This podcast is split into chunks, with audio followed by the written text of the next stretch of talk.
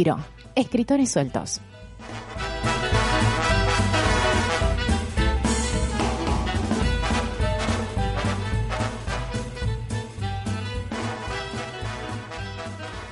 Martes 13 de abril de 2021. Martes, eh, martes y 13. 13 y martes, Begoña, ni te cases ni te embarques. Buenas tardes. Buenas tardes, pues nada, pues hoy ni me caso Pues, ni eh, me embarco. No te embarques Me- me ni te quedo cases aquí. hoy, ¿eh? Ándame quieto hoy, Sí. ¿eh?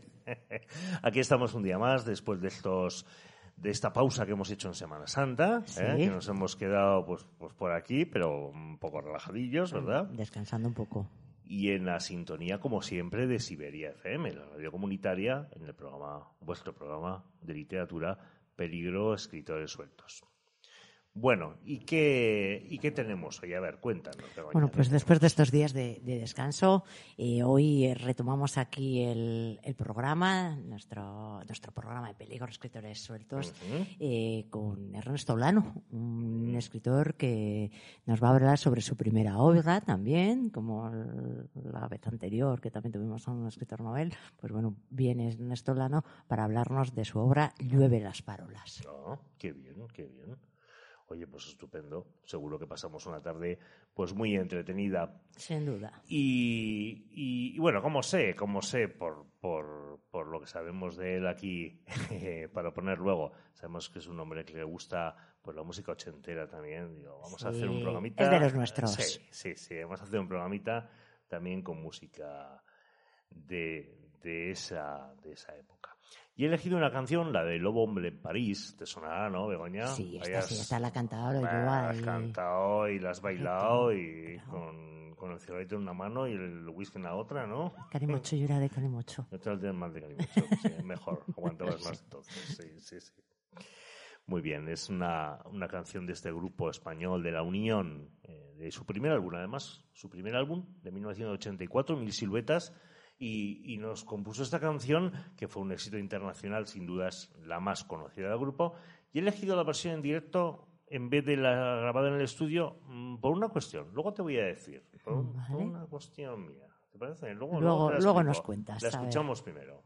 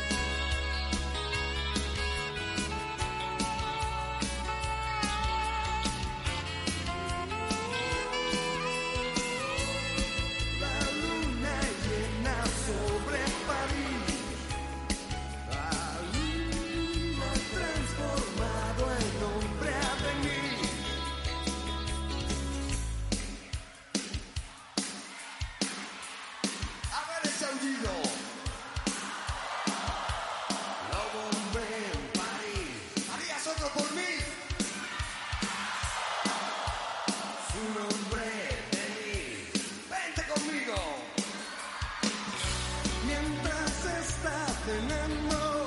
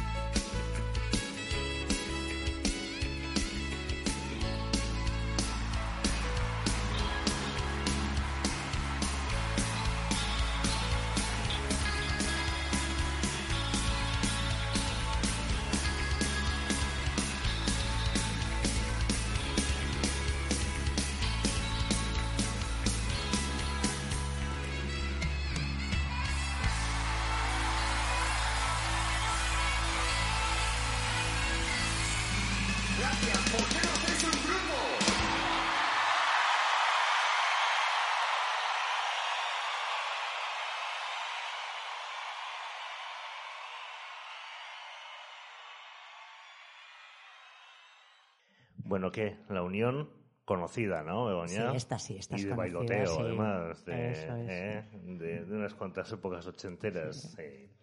Pues La Unión es un grupo español de pop rock formado a finales de los 82 por Rafa Sánchez, Luis Bolín y Mariano Martínez. Ha vendido pues una porrada de, de discos por toda España. Y, y bueno, y todos nos acordamos, aparte de, de esta canción, pues Mil Siluetas, Maldito Viento, Vivir al Este del Edén, Sin Avia, Tren de Largo Recorrido, bueno, un montón de canciones que hemos bailado. ¿Y sabes por qué he puesto esta canción en directo en vez de la versión de estudio? A ver, sorpréndenos, sorpréndenos. pues mira, porque, porque La Unión eh, yo la escuché en, en directo. Esta, cuando iban, no, no exactamente este disco, que lo grabaron en Galicia, este disco, ¿no? Pero yo los escuché a la par en, en Madrid, en, en el Parque de Atracciones, a, a La Unión, en un concierto que hicieron. Y curiosamente, era el grupo que yo en esa época, por esa época yo estaba por Alemania, estaba por Bonn, por allí con bastante frecuencia. Y era la música que llevaba siempre en el coche, curiosamente. En la Unión, a todo volumen, a las noches allí en, en Alemania, en mi coche, que, que estuve allí. Y, y eso, y, y todo me ha, me ha hecho un, un recuerdo, Un un, recuerdo remember, y que nunca años. tiempos pasados fueron mejor, para mí no, desde luego, nunca, nunca mantengo eso, pero sí que, bueno, de alguna forma recuerdas también anécdotas curiosas, ¿no? Como seguro que nuestro invitado de hoy, que nos mira ya con cara de sorprendido, como diciendo, bueno, pero ¿yo qué? ¿Yo, Yo- qué? yo aquí- ¿Yo aquí qué hago aquí? ¿Qué hago aquí yo? Si no hablan conmigo. He venido a hablar de mi libro. También seguro que Ernesto Lana, buenas tardes, bienvenido. Hola, muy buenas tardes. Buenas tardes, Ernesto. Seguro que también nos va a contar muchas cosas y muchas anécdotas, esperemos, esperemos que sí. Ernesto nació en Vitoria en el 78, de tu quinta. Sí, Mira. es- ya, ya hablaré con él luego. Ya, ya hablaremos. Es funcionario, padre de familia con un hijo de siete años que dice que es muy aventurero. El niño, sí. Sí, sí. Los míos son dos terremotos, en cambio, mira. Yo tengo, yo tengo uno que vale por dos. Como el chiste de Bueno, bueno. madre Bueno, mía. No te juntes. Por con lo que se mueve. No, no, fuera, fuera, no, no se junten. También tienes eh, dos perras, ¿no? Dos mascotas. Sí, Mm. maravillosas. Sí, sí, sí. Yo doy fe. Yo tuve una hasta que se murió de mayor y ahora tengo una gata. Me han engañado y me han metido una gata. O sea, Bueno. también estamos en, en el rollo. Y tiene, que es muy curioso, un viejo ordenador portátil. Efectivamente. Que luego nos contarás, nos contarás algo de él. Escritor de relatos y poesía, que se estrena en el mundo de la novela con este título, Llueve en las farolas, del cual hablaremos largo y tendido. Dice que le encanta el chocolate, eso me suena, ¿verdad? Unos cuantos, ¿eh? Eh, Sí, sí, sí, unos cuantos. La lluvia, qué romántico para la poesía, ¿verdad? La lluvia, pasear, leer, conversar sin prisa y la cerveza bien fría. Efectivamente. Eso está bien. Ha compartido eh, muchos relatos y poesías, tiene una cuenta en Twitter, luego hablaremos de las redes eh, y todo eso, ¿verdad? Luego comentaremos la huella de Olano. Y también de joven en el instituto, pues también te daba ya por, por escribir, ¿no? Bueno, eh, esta novela, Llueve en las farolas, como hemos comentado, es cuando realmente eh, dice que se abre a los lectores. Le escribió en un principio, pues para acercarse a su madre que, que falleció por una enfermedad terminal, ¿no? Así es. Y que, come- fíjate, como nuestro invitado hace 15 días Sí, también, como un que tema también dramático en ese aspecto, ¿no? Y, y que, y que dices que tuviste la suerte de que, de que tu padre pudiera leerle la dedicatoria, ¿no? Que hiciste a ella al final del, del Sí. libro, ¿no? Sí, eh, como, como os he informado antes, al final eh, he escrito muchas veces, muchos relatos, poesías, pero no me atrevía a dar el paso hacia la novela. Ujú. Me veía que era un género ya más grande. Y mi madre, pues al final, una enfermedad muy larga, y tan larga como puede ser una novela. Ahí vi ese símil y quise acompañarla a ella también con la novela y explicarme también, explicar muchas de las cosas que me surgían por dentro o me habían surgido como chaval, igual se habían quedado sin explicar y, y vi una manera de acercarme a ella. Entonces sí que es cierto que, aunque trate otros temas, eh, está muy relacionada con mi madre. Y no podía faltar una dedicatoria Claro. que creo que fue muy emotiva, yo por lo menos la escribí con el corazón y me sirvió para, yo por lo menos para sentirme ya eh, liberado, porque ya mi madre se iba, y ella para sentirse muy agradecida.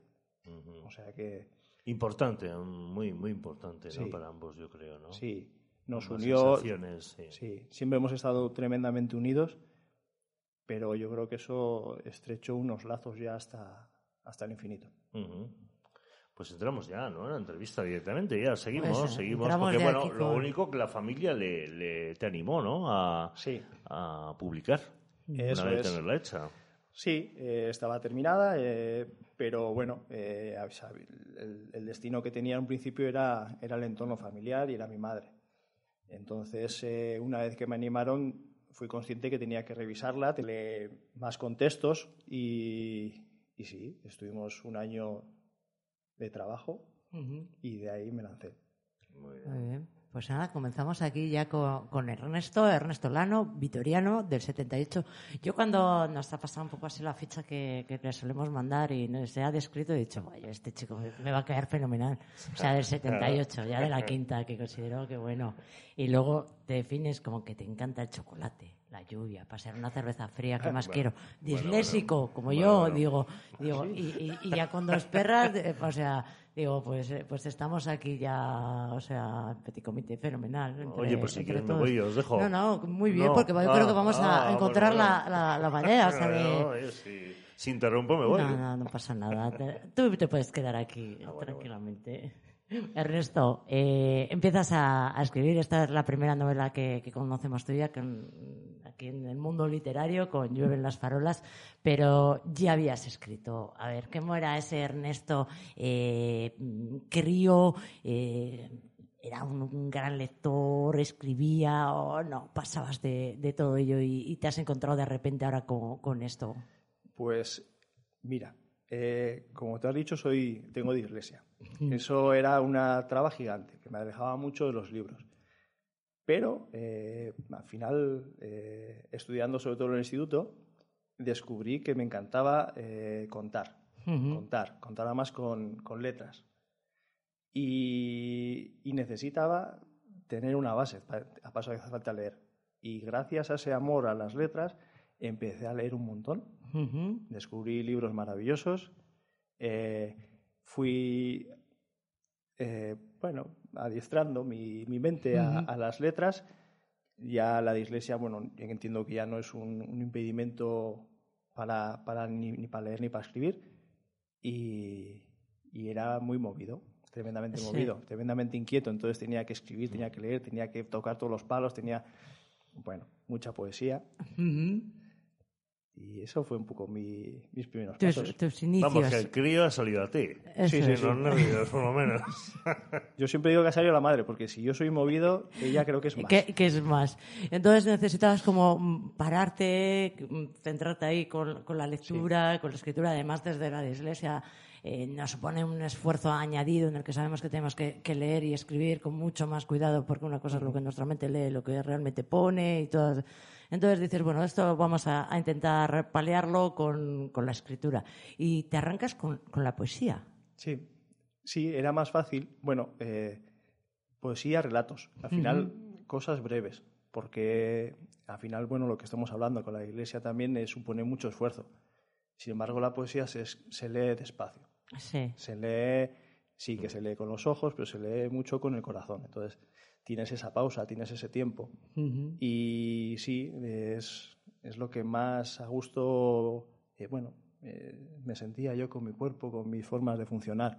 Entonces eh, ahí empezamos a escribir, a leer y surgió pues ese... Esos esa- pequeños relatos que, que, Sí. que fuiste escribiendo. ¿Y dónde se han quedado esos, esos relatos? ¿Qué ha pasado Pues con ellos? muchos han quedado en, en mi cabeza, en la cabeza de alguien que se los he contado. Eh, sí que en el instituto publicaba algunas cosillas, Mm. pero ¿dónde estarán? Sí. ¿Dónde En el cajón, cajón. ese Es- cajón que hay en todos Todos los escritores todos tenéis ese, ese cajón lleno Ya. de papeles. Sí, eh, donde habéis garabateado y, y bueno, y donde os volvéis a reencontrar, ¿eh? Porque aquí tuvimos, no me acuerdo quién era, la que trajo de repente su yo de mm, 13 y 14 años y Sí, escrito, manuscrito, y era como unos encuentros muy bonitos cuando sí, tenéis esos, esos, ahí mm, tenemos que, que volver y, y repasar a ver quién, quién era, ¿no? Esos relatos que, bueno, igual esos iniciales, esos de Ernesto Lano jovencito, no, no están, pero eh, no igual en papel, pero sí en la red. Sí, sí. Eh, Yo he estado trasteando y he visto que sí que eres eh, activo, diríamos, tanto en Twitter, sobre todo, y luego en tu página web. Eso es. En tu página web que tienes ahí un blog, cuéntanos a ver cómo, Sí. cómo va. Bueno, antes de lanzarme a, a la novela, eh, sí sentí la necesidad de compartir ya mi- mis mundos, mis letras. Eh, me animaron, porque yo nunca he sido de redes sociales, eh, me animaron, no tengo ni Facebook ni nada, ¿verdad? Eh, Pero bueno, dijeron mis amigos que, que Twitter me vendría muy bien por mi forma de expresarme. Eh, ahí encontré una forma de, de comunicar. Eh, relatos muy brevecitos, mucha poesía, que es lo que pongo. eh, bueno, sentimientos que surgen. Hasta que eso se me quedó pequeño también. Porque al final tienes muy pocos caracteres para, para comunicar. Aunque se pueden comunicar cosas eh, fuertes, sentimientos, pero necesitaba más. Ujú. Eh, me creé eso, la página web, también con otros buenos amigos. Todo Qué siempre. importante tener buenos amigos Siempre- y buenos contactos y gente a la que recurrir ¿eh? y apoyarnos. Sí, sí, siempre hay luego un momento para, como digo yo, la cerveza bien fría para Sí. charlar un rato y, y arreglar. Y, y ahí pues sí que tengo unas cuantas, unos cuantos relatos que, he ido, que son todos nuevos porque los viejos, eh, digamos que siguen en el cajón. Sí. Quería seguir creciendo y seguir comunicando cosas nuevas. Y bueno, pues ahí seguiremos. Ahí con el, con el- bueno, empezando por, por Twitter, eh, lo que he Es visto un es poco eso. agresivo, ¿no? Twitter, para escribir mucho, para estar mucho ahí metido, ¿no? Eh, A mí me parece, ¿eh? Es un poco, se ha vuelto un poco... Mm, Yo Twitter eh, poco he sido más polémico de, siempre, de mucha- de leer algo en Twitter, pero no he tenido redes, no me manejo tanto en, en Twitter. Yo creo que depende de los temas, ¿no? Hombre, Hombre, sí, su, claro, su tema es que es, lo que yo he visto Sí, después sí. suelen ser una foto súper eh, poética, muy metafórica, muy simbólica, que acompaña de eso, de un poema, de una letra, de emociones, sentimientos. Si le entran a atacar por ahí, ya dices, Hombre, "Ah, qué ahí mala no, leche. hombre, no, Aquí. eso hay que tener mala uva para hacer eso, ¿no? Pero... No, lo bueno, lo bueno de Twitter, yo lo veo así por lo menos, es que al final tú puedes seguir al que, al que te convence. Y ahí tienes que eh, saber elegir. Y es una ventanita que tú abres y puedes ver lo que quieras. Sí, si sí. realmente lo que buscas es polémica, vas a encontrar polémica. Sí, hay- Si buscas eh, gente que escribe bonito, eh, gente que comunica eh, pues, sentimientos, los encuentras también. Sí, yo creo que en ese sentido no, no es tan agresivo. Yo creo que por lo menos su, su tema, ¿eh? su literatura y su. Y luego ese, ese blog en el que hay pequeños relatos, eh, también hay algo de, de poesía, hay otro tipo de, de textos. Eh, yo hay uno que, que titulas El desván del abuelo, que me ha parecido súper bonito, ahí jarabe. Que, venga, cuéntanos un poquito como, como esas historietas que, que narras. Bueno, eh, al final uno cuando escribe, o por lo menos en mi caso, yo creo que Chusmi dirá lo mismo también, eh, no puede Si no despegarse. tiro la botella como hace un momento, que he sido yo, vamos, no la vuelvo a tirar. No pasa nada. Ya digo algo. Uno no puede despegarse de, de su propia piel, ¿no? De- Mm. Entonces escribes con distancia, pero escribes sobre tus cosas. Mm. Entonces, eh, el desván del abuelo, pues yo tuve mi, mi maravilloso abuelo, eh, contador de historias, un cuentacuentos maravilloso. Y, y, bueno, motivado por ello, pues salió este, salió este relato. Este relato es un relato de veranos que pasábamos con él, siempre pegados, o sea, no había manera de... Y, y en este desván lo que falta es él, falta él en persona, pero están sus historias. Y eso es lo que quise trasladar. Eh, como siempre al principio uno escribe mucho para que le lea la familia, pues ahí estábamos, Sí, sí. Esperando... qué importancia la familia, ¿eh? continuamente nos lo dicen aquí, cómo, cómo apoyan, cómo están, cómo encontráis esa, esa referencia, ese trampolín, ¿no? Incluso y, en lo- los relatos. los abuelos. Y los abuelos. De, de pequeño y me contaba cuentos, me contaba historias. el- los cuentos de los abuelos, sí, sí, sí. Eh, pues los que tenéis hijos, ya sabéis lo que os toca luego en el futuro, guardar eso que, que eso sí que es un legado sí, bueno, a ver, importante, ver, ¿no? sí. El que, el que queda, los, los recuerdos. Así que animamos aquí a todos los que nos estáis escuchando a que trasteéis en la página web, eh, dinos la página web. La página web al final es ernestolano.com Ujú. y sí que en Twitter, bueno, la huella de Olano son los dos sitios en los que, bueno, final me, me vado un poquito de la- del día a día y, y dejo salir esa otra parte. Esa otra parte, porque es como muy poético. ¿eh? Yo que estaba leyendo ahí su blog, he recogido algunas frases que, que la verdad que, que me han gustado. ¿eh? Por ejemplo, una de ellas decías, en fin, ¿qué no hace un padre por un hijo? Es lo que decíamos de la familia. Las perseidas en un tazón de leche para desayunar. Yo, qué bonito, las perseidas en un, ba- en un tazón de leche para desayunar, así, así es, ¿no? O sea, esas, esas frases. Eh, aparte del blog, de Twitter, de repente te lanzas a, a escribir una, una novela. Ya hemos hablado, bueno, pues de nuevo la familia, tu madre tiene una enfermedad terminal y, y decides que, que, bueno, que es un momento para, para tener ese encuentro, reencuentro, mm, cerrar temas eh, Sí. y, y utilizar la, la escritura. Eso es, sí, eh, como la escritura y la lectura al final te dan como esa calma, Eh, ese espacio, como digo yo, de reencuentro. Al final un libro es un espejo también, cada uno pues se ve a sí mismo. Y, y me pareció que era, mi madre ya no podía hablar, tenía muchas dificultades, necesitaba tiempo ella y quería pues eh, facilitarle ese tiempo, era como regalarle tiempo, regalarle tiempo. Y sí, ahí surgió y encantado, o sea, maravillado de lo que ha surgido con ello. Y una novela que, sin embargo, mm, yo aún no me la he leído. La tengo aquí en las manos. eh, tenemos ahí trabajo vamos- no vamos pendiente. a esto. Que Que, no que- vamos hay que leerla. Pero bueno, la sinopsis, el resumen, eh, es una novela como intensa, ¿no? La, la sensación que, que me da de lo que estás tratando, mm, que no es que sea un hijo con su madre y tal, no, no, es, es como hay, hay mucha historia detrás de, de Llueve en las farolas. ¿Por qué ese título? Empezamos Cuéntanos, por ahí. Cuéntanos de tu novela. Bueno, yo, el título surge porque, como digo, esto lo he dicho muchas veces, eh, no llueve o en ningún lugar llueve mejor que en las farolas de mi barrio. Eso me, me recuerda a mi... ¿Cuál es tu barrio? Vamos a que así Adurza. situarnos. Adurza. Adurza. Ah. Adurza, ba- barrio obrero. Sí. Y, y recuerdo muchísimo estar pegado a la ventana, eh, sobre todo me lleva mucho a la niñez, y desde ahí ver cómo llueve, pero claro, solo se ve la lluvia en las farolas. Claro. claro. Y, y eso a mí siempre me ha hecho recogerme. ¿no? Entonces es un, es un libro que al final, aunque trata de un chaval de 23 años que sale, sale de la cárcel, es un muchacho de barrio, eh, vuelve a su barrio de origen, quiere, quiere recuperar su vida, eh, quiere recuperar a su chica, ya veremos si la recupera. Bueno, vamos a confiar ahí No vamos a hacer este- No, no vamos no vamos a contar. No, no vamos a hacer spoiler, pero- las justas. Y, pero claro, lo primero que tiene que encontrarse es a sí mismo. Ni el barrio es el que dejó, ni él es el que, el que se fue a la cárcel. Claro. Entonces, eh, al final es un libro que trata mucho los reencuentros. Eh, parte de ese dramatismo. eh, y bueno, pues al final intenta. Eh, todos nos cubrimos con muchas caretas y lo que va a este libro es intentando quitar caretas para que al final salga el yo verdadero y, y esa persona que al final todos somos vulnerables. Ujú. Yo- Oye, qué chulo lo de las farolas. Lo estaba pensando Sí, yo en la mente. bonito. Es cierto. eh, miras el farol, vamos, la farola, y ves la lluvia justo alrededor, en ese halo, ¿no? A la noche. Dices, es cierto, es yo, chulo, ¿eh? ejemplo, yo soy de las que no le gusta nada llevar paraguas ni nada de esto. Entonces yo siempre miro la las farolas. llueve. Entonces Eh. ahí es lo que me dice, bebé, saca el paraguas. Entonces busco las farolas, digo, a ver cuánto A ver, llueve ¿no? realmente. Entonces, Porque hay dos, Sí, los sí, que sí. miran las farolas y los que miramos los charcos. Ah, vale. A ver cómo caen las gotas para saber si hay que coger paraguas sí que o coger no. paraguas o, o no.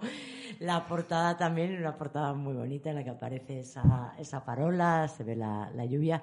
Eh, ¿Reconocemos el, lugar? Eh, ¿A quién le vemos esta portada? Pues mira, eh, se, la debamos, se la debemos a, a un chico holandés, Tim Van Urk, que, bueno, le, le doy la- las gracias eh, al principio también del libro, porque trasteando la encontré y me encapriché de esa foto. Y me costó un horror encontrar a esta persona. Sí.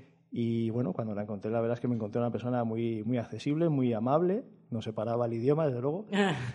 Y ahí yo soy Bueno, un pues poco... en las redes ahora el idioma lo Eso es. solucionan los traductores, ¿eh? Sí. no es como antes. ¿eh? Es verdad, es verdad. Es verdad. Hoy en día todo ahí la globalización no ha traído también que el idioma no sea un impedimento. Y pues cuando conseguí que me la dejara, vamos, yo encantado. Y ahí está. Y aquí está esta, esta bonita portada. Luego la historia, la, el- la trama, ¿no? Eh, Jonathan, Johnny, que es como un nombre también muy como de nuestra época, ¿eh? Y de, ese, de este tipo de barrios. Yo lo Muy tenía kinky, situado ¿eh? en otro barrio, en, vez de, en, lugar de la Durza, ¿eh? Yo me- ya me lo había ubicado en otro, en otro barrio. Eh, pero, ¿por qué? ¿Por qué un, un personaje que sale de prisión? Eh, ¿Por qué has decidido eh, abordar eh, esa, eh, esa situación? Porque eh, las personas que, que hemos coincidido, que hemos trabajado con, con personas que salen de prisión o que están en prisión, eh, realmente es complicado y por- Sí, al final, bueno, el, el conflicto había que plantearlo en serio, Sí. en condiciones. No. Eh, el motivo es que eh, todos hemos cometido siempre algún error que, que lastramos y, y quería hacerlo muy evidente. Quería dejar claro, además eh, es, una, es una novela que estaba pasada o situada en, en los 80, en un barrio obrero, complicado, marginal, de esa radio. Y, y es cierto que ahí los errores eh, eran más contundentes. sí. Pero sí que eh, a la hora de redimirnos, de, de volver a encontrarnos a nosotros mismos, eh, partimos siempre de algún error que nos, que nos lastra. Y quería dejar, o yo por lo menos también he tenido mis errores, errores grandes de juventud, Mm. y, y quería hacerlo muy evidente. Qué importante reconocer los errores. Yo cuando he tenido que trabajar con personas que estaban en prisión, yo les decía a veces, ¿no? Así un poco como esto, pero, pero que era como cierto, que, eh, que entre ellos y, y yo solo había una, una diferencia, que ellos les habían pillado y a mí no. Porque yo creo que, que, que todos, si hiciéramos igual un poco que cargo conciencia y viéramos también qué, qué situaciones hemos vivido, cómo, Hombre, cómo nos ha ido, Todos hemos metido la pata. todos hemos metido en y ocasiones la pata y eso mismo, que, que- que estar allí eh, no es tan descabellado y que, que el salir, el salir, eh, pues además cinco años, eh, eh, cinco años pasan muchas cosas, pasan muchas cosas en una familia, en un barrio, en uno mismo, eh, la vuelta puede ser, sí, sí, complicada, sí, es como... ¿Qué, qué se van a encontrar entonces los eh, lectores que, que se acercan y, y leen tu, tu novela? ¿Cómo, ¿Cómo la pueden vivir? Bueno, yo creo que van a, lo que van a encontrarse es una, una novela ágil, de lectura sencilla. Eh, no he querido ser en ese sentido muy pretencioso, ya que al final, bueno, soy un autor principiante en ese sentido, en las novelas. Y quería que todo el protagonismo eh, recayera en los sentimientos. Al final, los sentimientos que, que van llevando a este chaval, a su entorno, a su familia, y que quedará muy en evidencia. Entonces, eh, al final es eso, pues eh, el chaval tiene que, que- tiene que reencontrarse. Tiene que reencontrarse. Todo lo ha cambiado y todo con su anterior yo. Su anterior yo tampoco era él en realidad, sino que era una pues una coraza tras la cual se escondía.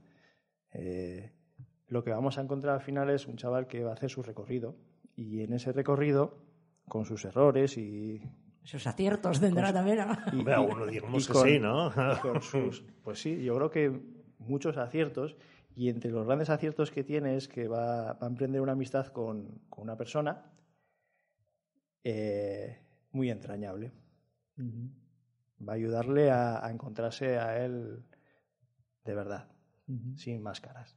Bueno, pues una novela que, que nos deja así con, con ganas, como ¿eh? intrigados, sí. Sí, Yo es que me estaba sí, riendo sí. porque le veía, le veía a Ernesto y, y como que no quería dar más pistas. No o sea, como que estaba que, diciendo, como, se mm, encuentra con, pero, pero no voy a decir lo más. Es que no voy a decir más. Lo justo. Ca- casi me lanzo y la lío, sí. Sí, sí, sí, te he visto la cara, digo. Sí, sí, sí.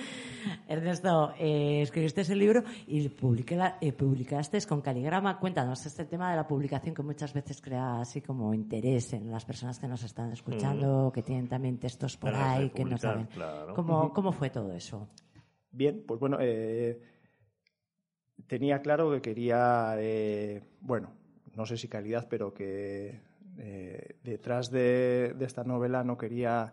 eh, me había costado mucho escribirla, eh, le había dado muchas vueltas y publicarlo no. Entonces eh, sí que entonces trasteé mucho, es lo que hacemos todos. Cogemos internet, vas a mirar. Yo también, eh, como tengo un montón de libros en casa, empecé a mirar los libros que tenía, cuáles eran las editoriales. Vi que tenía eh, mucho libro autopublicado y libros que encima además me gustaban mucho.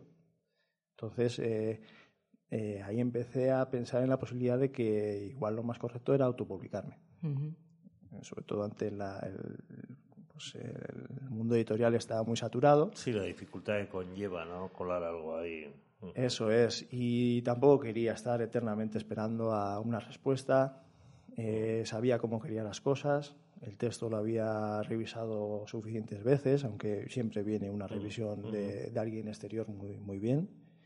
Y, y sopesando encontré Caligrama. Al final detrás tenía una gran distribución, tenía hay una, una editorial, un sello editorial brutal que es Penguin Random House.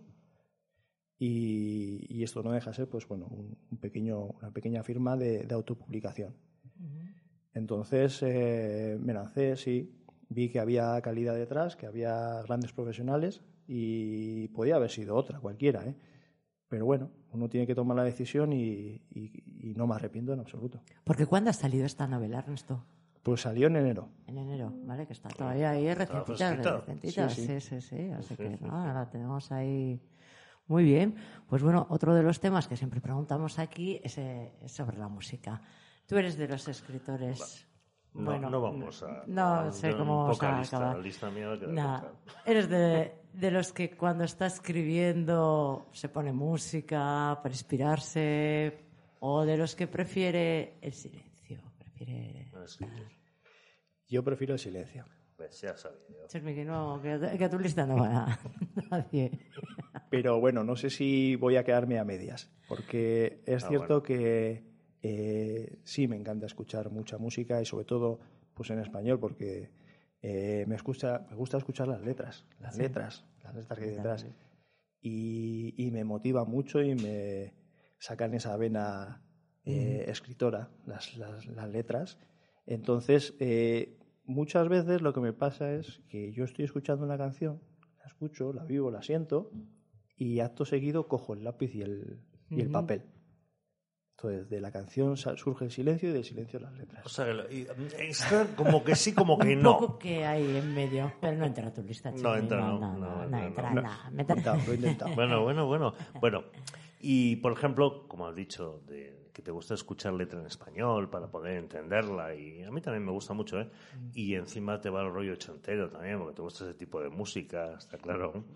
Eh, ¿Cuál te apetecería escuchar? Cuéntanos alguno de los que autores que te gustaría o que más escuchas o que te apetecería escuchar. Pues eh, es cierto que cualquiera puede ser bueno, pero eh, hablando de, de eso que he dicho antes, además de que escucho una, una canción, la letra, me motivo y de ahí sale el silencio donde ya empiezan a surgir las palabras, pues esta novela surgió también mucho gracias a una canción que es eh, Princesa Azul de Manolo Tena.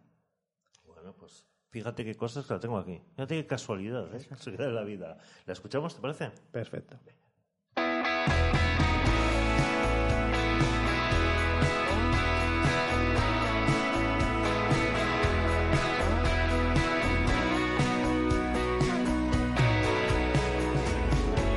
Detrás de las ventanas no está la libertad.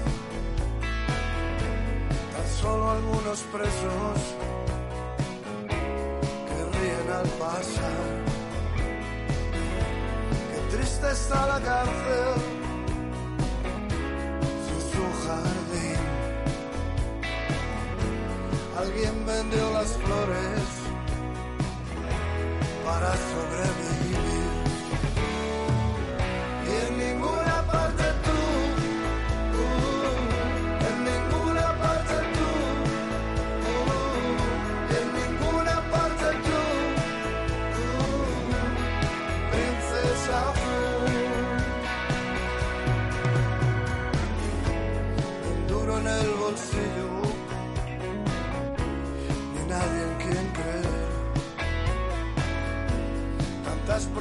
Promesas rotas,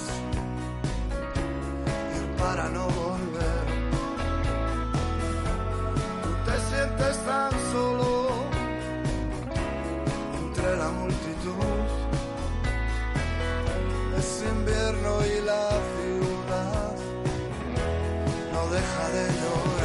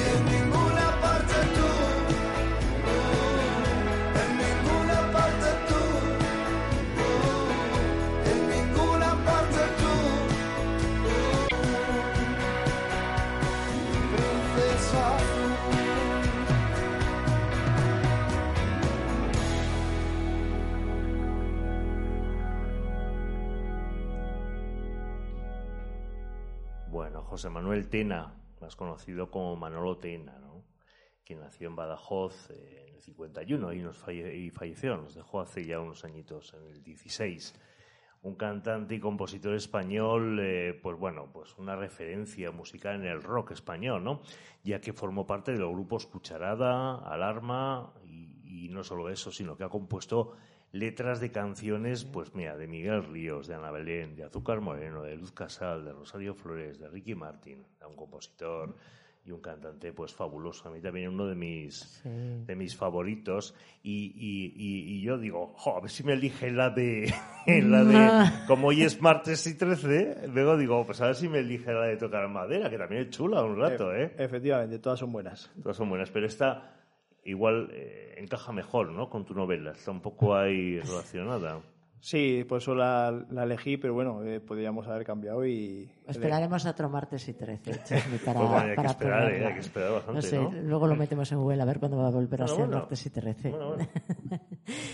Eh, Ernesto, esa parte poética, esos microrelatos o relatos breves que, puedes escribir, eh, nos apetece que nos leas algo, que nos mm, deleites un poco con tu obra, que los que nos están escuchando, los que nos están escuchando, eh, te conozcan un poco. Así que, eh, ¿nos lees algo? Sí, perfecto. Eh, bueno, al final eh, la novela empieza con una- un pequeño poema que intenta explicar lo que es la vida, entonces eh, sin ningún problema. Eh, voy allá. Adelante. Vale, vamos a ver. La vida es una lucha constante entre la puta realidad y el tiempo que se nos va soñando. La vida es una mañana que apesta a colonia barata y de pronto aroma a café tostado. La vida es tu voz tiritando la cinta del contestador y correr y correr como un loco a tu lado. La vida es ese abismo, es ese miedo, ese violinista en el tejado. La vida es bailar quietos sobre la hierba descalzos. Muy chulo, ¿eh? Muy Aquí, chulo, pues, sí, sí, bueno, sí, sí. Yo ya tengo próxima, próxima lectura. Ahí. Y que viene un poco de poesía ahora que vamos a venir enseguida con los poetas en mayo, ¿eh? los O sea que, en mayo que los tendremos vamos por abriendo aquí boca, abriendo enseguidita. boca, sí, sí. Sabemos que por ahí hay alguna historia que te pasó, algo con, con las tecnologías. Tú eres, es que se nos nota mucho a los de los 80 que somos o, o muy pro o, o muy contra. Entonces, ¿qué te, qué te pasó escribiendo esta, esta obra? Pues que salió el, salió el cromañón que tenía dentro. Eh, lo que pasó es que, bueno, pues después de estar mucho tiempo invirtiendo delante del ordenador, que era ya viejo, eh, decidí un día no encenderse. Eh, resulta que quise recuperar la novela porque ya estaba prácticamente terminada, quería hacer una última revisión, además, eh, esa última revisión, y el, el, el ordenador dijo que basta, que no, que no, que ya no se encendía más. Entonces, bueno, quise morirme. Entonces estás en pánico ahí. Sí, sí, sí, estuve, Opa, no. estuve encendiendo y apagando durante igual tres o cuatro horas hasta que ya me di cuenta que no había manera. Eh, tengo un gran amigo que le llamo, le llamo el conseguidor. Es el conseguidor porque siempre está, es como el fénix de- del equipo A. Y contacté con él, me, me tranquilizó, me dijo, ven aquí, ven aquí. Eh. tú déjame el ordenador, que ya conozco yo a una persona. Y, y efectivamente conocí a un genio de la informática, un genio que trabaja además en, en unas catacumbas por ahí, o sea, un- con mucho misterio. Sí, les pega. Sí, sí, es un, es un figura, es un fenómeno. Eh, llegó hasta él el ordenador. Yo estaba, ya- ya estaba shock, perdido, ya estaba así. Y, y estuve esperando pues eh, seis, siete horas, que ya no sé ni cuánto tiempo fue. Y cuando me llamaron para comunicarme que, pues eso, que, que- que había conseguido, el ordenador estaba muerto, muertísimo, pero había conseguido rescatar la novela, eh, estaba yo justo al lado de una farola, lo recuerdo perfectamente, y la abracé. Dijiste. La abracé, abracé la farola, sí, sí. Ese, eh, ese momento, o sea, podemos juntarlo como los momentos más importantes de la vida de. Ernesto, ese abrazo con la farola, el nacimiento de tu hijo, cosas así, ¿no? Está Sí. casi, casi a, ese, a ese nivel. No, no quisiera hacer tal, pero es cierto que la tragedia fue tan grande porque son años, años que inviertes ahí. eh, bueno, a ver, cuando crezca, además ya lo tienes ya terminado. Sí. Pues gracias a esas dos personas, eh, hoy en día existe Llueven las farolas y tan agradecido les estoy que, que dentro de la novela se pueden encontrar dos calles, cada una con el nombre de, Ah, de estas mira. dos De personas. estas dos Mira, personas. mira, mira qué bien. Sí. Sí, sí. Y seguro que ahora usas la nube, usas Sí. pendrives y salvas todo tres veces como yo hago Sí. paranoicamente cada día, claro. como decías, Efectivamente. se ha es. quedado, te había leído por ahí, se quedó en un susto y 12 años menos de vida. Sí. Y ya está. Sí. Yo dije, mira, sí, sí, sí. Pues ahora eres de los paranoicos que eso, que conserva, guarda y, y- y reguarda por, por todos no, lados. copa Eh, no. Me, sí. ma- me mando correos a mí mismo Sí. para guardar de otra forma más también, por si acaso. Es- ¿Qué estás haciendo ahora, Ernesto? ¿Has decidido continuar con, con el tema de publicar, de escribir novela, o vuelves otra vez a tus relatos y te quedas en el blog? ¿Qué has decidido? Pues eh, intento compaginarlo todo hoy en día. Eh, sí que esta novela además eh, me ha servido como rodaje, pues aprendizaje, una- he aprendido, he aprendido mucho y, y me veo capaz para seguir. Entonces, lo que sí he hecho es documentarme durante año y medio, dos años, sigo en ello, eh, porque ya tengo otra novela, eh, ya está trazada en mi mente, ya está más o menos iniciada también, eh, y es un amor imposible, como no podía hacer de mí, de otra manera. Es un romántico, ¿eh? Tenemos. Soy así, soy así. romántico. Pero tiene, claro, tiene como telón de fondo la, la Gran Guerra, la Primera Guerra Mundial. Entonces hay que documentarse mucho. Hay, cada vez que escribo, pues eh, como me pasó, pues van a una cafetería, toman un café, es- existían las máquinas de café, el café expreso, pum, todo, es una locura. Sí, sí. Qué Ahí bueno. estamos. Pues bueno, tomamos nota y Sí, sí, ya y nos, esperamos ansiosos. Eso mismo, que ya nos volverá a visitar cuando tengas ya esa, esa segunda novela. Eh, otra de las secciones fijas que tenemos en nuestro programa es lo que llamamos las preguntas indiscretas. 25 preguntas. No te vamos a hacer todas. Nos tienes que elegir dos sí, ¿eh? dos números del 1 al 25 y vemos a ver qué, qué te ha tocado. Dinos. Venga, el 8, ¿El ¿Y ocho? otra? eh, 12, Venga, pues empiezo yo. ¿Coleccionas cosas? Y si no es así, de niño, ¿coleccionabas o alguna colección que más haya marcado? Bien, pues hoy día eh, creo que no, porque tengo al niño que lo colecciona todo. Entonces, eh, he descargado en ese sentido. El viejo truco. Sí. De. Pues mira, lo que más recuerdo coleccionar de pequeño, porque sí que era un coleccionador nato, era eh, chapas. De, fíjate si sería antiguo. No es para Era de la época, es, además, era, bueno, era muy típico coleccionar. Eran Entonces, chapas ¿no? de la botella de gas, de todo esto, Sí, y luego con ellas jugábamos pues a la chapa cuando llegaba el Claro. tour. Así era.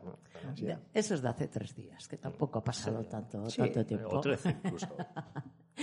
La siguiente pregunta. Una comida que digas, que te dé un repelús, un para atrás, que digas, "Es- con esto no puedo. Vale, a ver, esta es difícil, ¿eh? Esta es mucho más difícil, porque soy, la verdad es que soy de buen comer, creo que me gusta todo. Quizás, quizás, eh, fíjate que están buenas, ¿eh? Pero las anchoas, Las anchoas. sí. Uy. Bueno. Pues bueno, fenomenal, pues quedamos con él y que nos la dé a nosotras. y ya está. Que se tome la cerveza fría Las y nosotros las anchoas. Y nosotros las anchoas, fenomenal. No, no, no hay problema por ese lado. Muy bien. Y luego otra de las secciones que, que tenemos y que nos gusta que compartáis con todas las personas que nos están oyendo son las recomendaciones literarias, Sí, porque es una manera de descubrir por ahí libros de escritores y escritoras eh, que, que igual de otra manera pues no hubiéramos eh, descubierto. A ver. ¿Qué nos recomiendas? Bien. Pues bueno, eh, el último libro, por ejemplo, que he leído, eh, como estaba tratando antes el tema de la documentación, de la, de la Gran Guerra, eh, leí Tormenta de Acero. Entonces, es de, de Ernest Jungel, es un, un soldado que participó en la, en la Primera Guerra Mundial, eh, que escribió un, un diario y una vez terminó, sobre 1920 creo, tampoco sé exactamente el año, eh, decidió publicarlo y, y la verdad es que trata con, bueno, una crudeza importante el tema de, de la situación, del año, de la época, Ujú. pero abre la puerta, que eso es lo que más me gusta, abre la puerta un poquito a, a la esperanza o, o surgen por ahí vientos amables. Bueno. Eso por un lado. Y con la que estoy ahora es, claro, pero no podía ser eh, de otra manera, con La Presa de Cristian Murillo. Ese nos suena, ¿verdad? Sí. Nos suena porque estuvo con nosotros hace 15 días. Efectivamente, un, un- un fenómeno. La verdad es que es un chaval, eh, es un máquina, es un, un chaval maravilloso. Y, y estoy a nada de terminarla, de las historias de Lucas Hernández y, su compañero del alma García.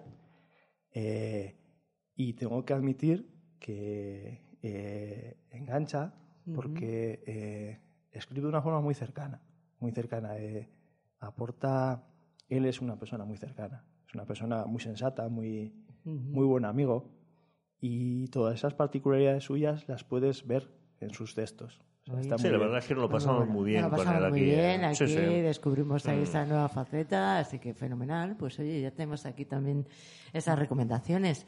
Pues Ernesto, ya para finalizar, eh, ¿dónde pueden encontrarte? Recordamos a todas las personas que nos están escuchando, ¿dónde pueden seguirte, ver qué estás escribiendo, qué estás haciendo para, para tenerlo en cuenta? A ver. Muy bien, encontrarme, si seguimos esta situación, pues eh, en cualquier terraza de Zabalgana, Muy bien.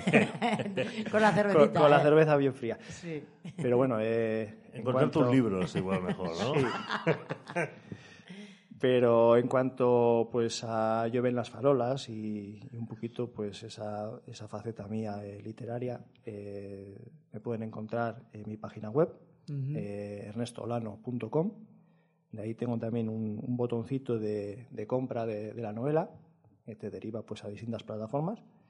Eh, estoy en, en Twitter, La Huella de Olano, y luego también pues está disponible en Amazon, está disponible en librerías aquí en Vitoria en, y bueno, y, y en otros sitios también, pero bajo demanda. Ajá. ¿eh? Al Vale. final se trata de ir a la, a la librería. Lo pides y, y lo Eso reciben. es, eso es, así es. Muy bien. Muy bien, pues ya, ya sabemos dónde, dónde nos lo podemos encontrar, por ahí, cervecitas, el- sus libros, todo. Ernesto, una gozada tenerte, conocerte. eh, nos queda pendiente este chisme y me lo quedo yo. ¿eh? Bueno, Eh, ya te quedaste bueno, espera, lo vamos a discutir ahora después de despedirle. A ver. Así que este me, me toca a mí, arranco yo, yo con él y, y nada, que cuando tengas la próxima, pues ya sabes cuál es eh, tu casa, dónde puedes estar y, y volver a, a contarnos qué, qué estás haciendo. Pues Un en- encantado y habéis conseguido que me sienta como en casa. O sea, Bueno, pues eso ya es mucho. mara- maravillosa la, la experiencia. Pues nos Un alegramos. placer. Hasta luego. Agur.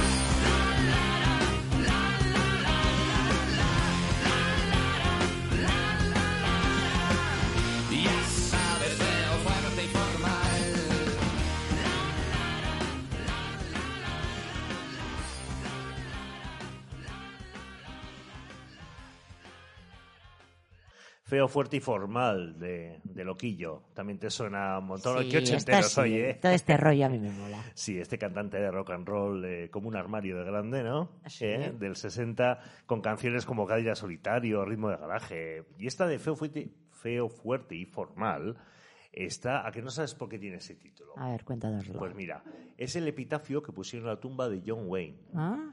Pero es que lo puso su esposa para evitar las profanaciones. Hombre, puso en español en la tumba feo, fuerte y formal.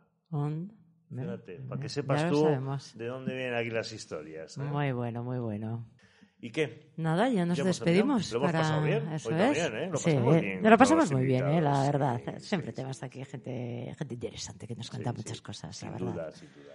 Pues como nos va a contar, ¿no? La, la próxima semana, nuestro próximo invitado, eh, también un escritor, Miquel Ondarre, que nos va a hablar sobre un tema en el que todavía no hemos No andado, no, no hemos Mm. trabajado, no hemos- no, y que es el deporte. A ti y a mí, el tema del deporte. ¿eh? A ver, a ver qué, qué nos cuenta. A través de una entrenadora, ¿no? La historia de una entrenadora y las dificultades que se encuentra. Va a ser interesante por, por lo menos por lo curioso, Sí, ¿no? por novedoso, eso es, seguro que, que tendremos muchas preguntas que hacerle. Pues nada, aquí nos vemos entonces. Bueno, pues hasta viene. la próxima semana y que mañana tengas un día Eh, disfrutón. Pues sí, ya que es mi cumpleaños, ¿no? Eso 14 de abril, pues bueno, pues, pues vamos a intentar pasarlo, pasarlo bien. Y nos despedimos, pues como siempre, con un aforismo, esta vez eh, en, en la mano de, probablemente, dicen que es el máximo exponente de los, de los aforismos, ¿no? casi como el creador de los aforismos, Baltasar Gracián, un escritor español del siglo de oro. Y un extracto de uno de ellos eh, nos dice, todos los aciertos juntos no bastan para desmentir un solo y mínimo error. Buenas tardes y hasta la próxima.